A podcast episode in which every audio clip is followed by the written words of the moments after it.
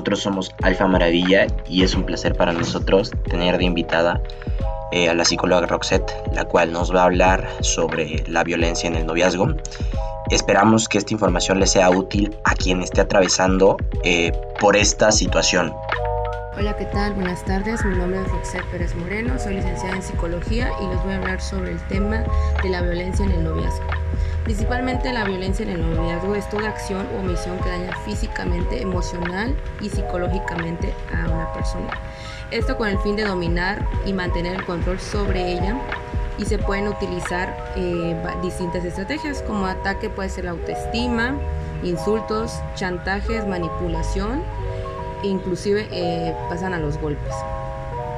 Eh, con respecto a la violencia en, el noviazgo, eh, varios principios se identifican como bajo autoestima, depresión, inclusive embarazos no deseados, miedo, eh, llegas a, aislarte de tanto de tu familia, amistades, inclusive cambio y abandono de planes en tu vida.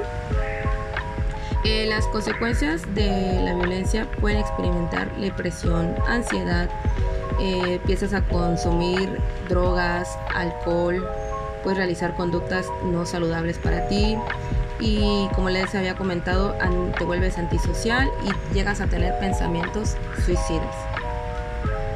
Eh, diversos estudios han determinado que los factores que conllevan la violencia, eh, como les decía, es el riesgo al consumo de alcohol, inicio también eh, a temprana edad de las relaciones sexuales y sobre todo cuando se es estudiante el bajo rendimiento escolar. Bueno, eh, existen varias consecuencias y dentro de ellas entran lo físico, lo psicológico, lo emocional y lo económico. Eh, muchas parejas, como les mencionaba, usan el chantaje para dominar y mantener el control sobre esa persona. Eh, la violencia ya, habla sobre la agresión física y este que empieza desde un golpe y se va haciendo más grande hasta que llegas a, inclusive al hospital. Eh, yo les invito a que cuando necesiten apoyo busquen a sobre todo familiares o alguien de su confianza o sobre todo un experto en el tema. Eh, tienes que tener un plan de seguridad y como les mencionaba, el pedir ayuda.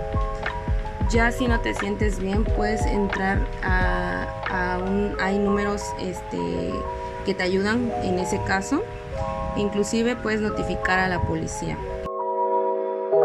Maravilla les recomienda buscar ayuda ante cualquiera de estos signos de violencia en, en su noviazgo y recurrir a las autoridades competentes en el caso de que ya no puedan lidiar con esta situación. Eh, les recomendamos suscribirse a la página, darle like y nos vemos a la próxima.